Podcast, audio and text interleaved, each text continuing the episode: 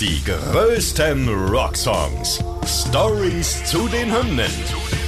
Ihr hört einen Original-Podcast von Radio Bob, Deutschlands Rockradio. Mit Markus Köbler. Und Kerstin Mete. Hi.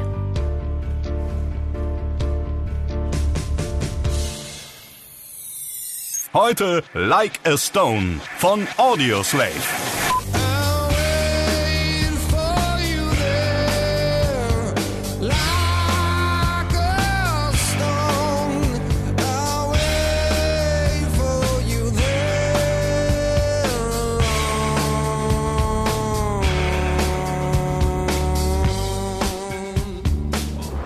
Ja, wir sprechen heute über eine Supergroup, über die wahrscheinlich größte Supergroup des 21. Jahrhunderts, nämlich Audioslave und ihren wohl bekanntesten Hit Like a Stone. Ganz zu Beginn wollen wir natürlich auch erstmal klären für diejenigen, die es vielleicht nicht wissen, was ist eine Supergroup überhaupt? Was macht die aus? Wir sprechen auch über die Bandgeschichte und schauen uns dann natürlich den Song Like a Stone auch noch ein bisschen genauer an. Also, eine Supergroup auch oft All-Star-Band genannt, und damit wird's ja, glaube ich, schon ein bisschen deutlicher, äh, bedeutet im Grunde, dass die Mitglieder der Band auch vorher schon entweder durch eine Solo-Karriere oder durch andere Bands einfach sehr bekannt waren und dann oft so zusammengewürfelte Bands entstanden sind. Das ist zum Beispiel auch bei den Hollywood Vampires so, ne? Da ist ja Johnny mhm. Depp und Alice Cooper, unser Kollege dabei. Them Crooked Vultures, auch so eine Band, Josh Om und Dave Grohl. Und jetzt haben wir eben hier eine ja, relativ moderne, leider auch sehr kurzweilige Band. Da kommen wir auch später noch zu. Als der Sänger von Rage Against the Machine, nämlich Zack de la Rocca, damals aus der Band ausgestiegen ist, sind die übrigen drei Mitglieder, also Tom Morello, Tim Comerford und Brad Wilk, nämlich zusammengeblieben. Sie haben sich damals mit Chris Cornell zusammengefunden der zu der Zeit als Solomusiker unterwegs war. Ja, und wie du sagst, er war alleine unterwegs gerade, deswegen wollten die eigentlich auch gar keine Band gründen, sondern einfach nur ein bisschen im Studio zusammen sein, ein bisschen jammen und dabei vielleicht ein paar Songs aufnehmen. Es hat aber einfach so gut funktioniert, dass sie in 19 Tagen einfach mal 21 Songs eingespielt haben, also absolut solide Nummer. Und dieses, nennen wir es mal, Bandprojekt hieß damals noch Civilian. Die meisten Bands fangen ja einfach nicht mit ihrem Endnamen an. ne? stimmt, also, ja. äh, Chris Cornell hat dann aber Ende 2002 grundlos erstmal dieses Projekt verlassen. Als sie dann aber ein neues Management gefunden haben, konnten sie Chris dann doch noch überzeugen, zurückzukommen. Die Band hat sich dann nämlich in Audioslave umbenannt und war dann offiziell eine Band und kein Projekt mehr. Im November 2002 ist dann ihr Debütalbum auch schon rausgekommen, welches dann dann genau wie die Band hieß, also auch Audioslave.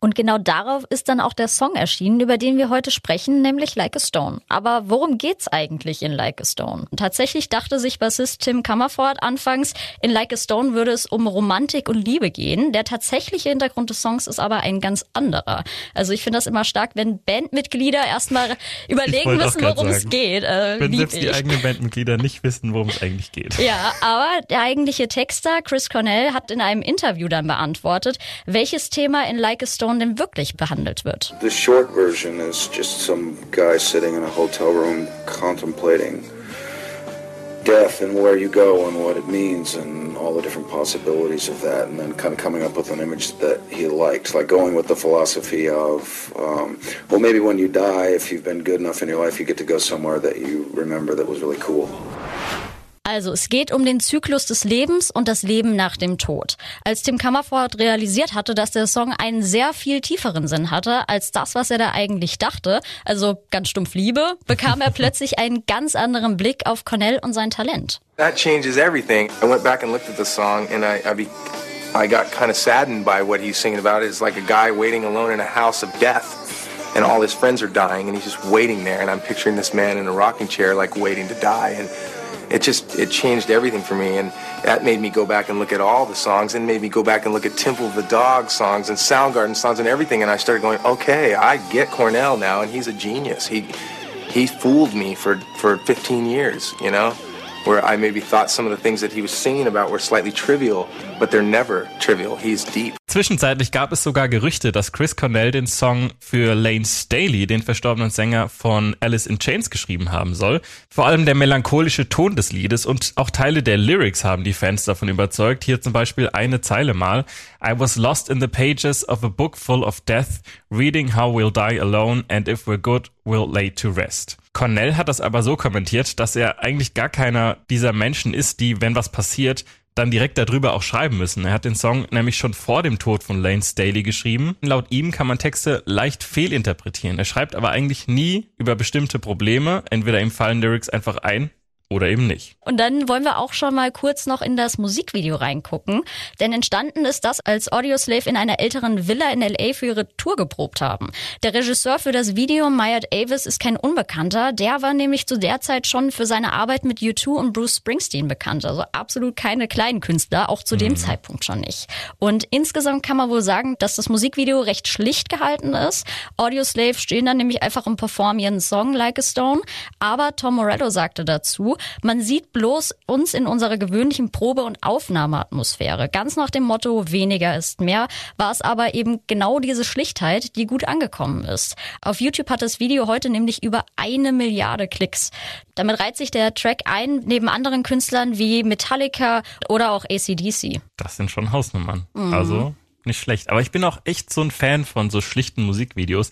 Manchmal finde ich das auch too much, wenn die so richtig überproduziert sind und dann merkt wie viel Budget und, und Gedankengut da drin steckt. Manchmal sind es echt die simplen Dinge.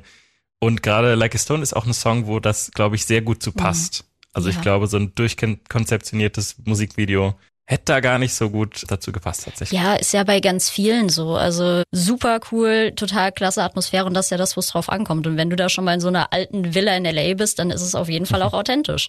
Also auf jeden Fall, ja läuft. Aber wenn wir schon beim Thema Erfolge sind. Genau, dann sprechen wir doch mal über die Erfolge von Like a Stone, nämlich was auf dem Papier steht.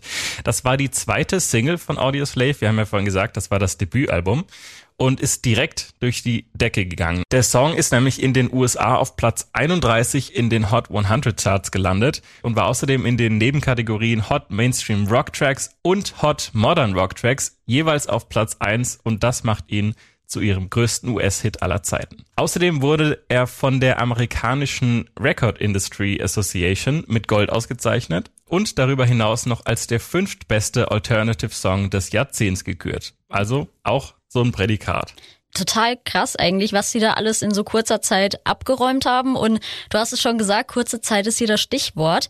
Denn Audioslave ist eine Band, die es heute ja leider gar nicht mehr gibt. Deshalb wollen wir auch noch mal kurz auf das Ende der Band schauen. Insgesamt war die Zeit von Audioslave nämlich recht begrenzt. Wir hatten ja schon geklärt, dass sich die Jungs 2001 als Bandprojekt gegründet haben. Nach ihrem Debütalbum 2002 kam dann 2005 noch Out of Exile raus, das in den US-Charts auch direkt auf Platz 1 eingestiegen ist. Also Erfolg geht einfach weiter. Und auch die Single-Auskopplung Be Yourself wurde der Titeltrack für die ARD Sportschau. Und ja, 2006 kam dann das dritte Album und schon kurz danach auch die ersten Trennungsgerüchte der Band. 2007 haben Audioslave diese Gerüchte dann leider auch offiziell bestätigt. Chris Cornell habe die Band wegen unüberwindbaren persönlichen Konflikten und musikalischen Differenzen verlassen. Und die Rage Against the Machine Jungs waren wieder mit ihrem alten Sänger Zack de la Rocca unterwegs.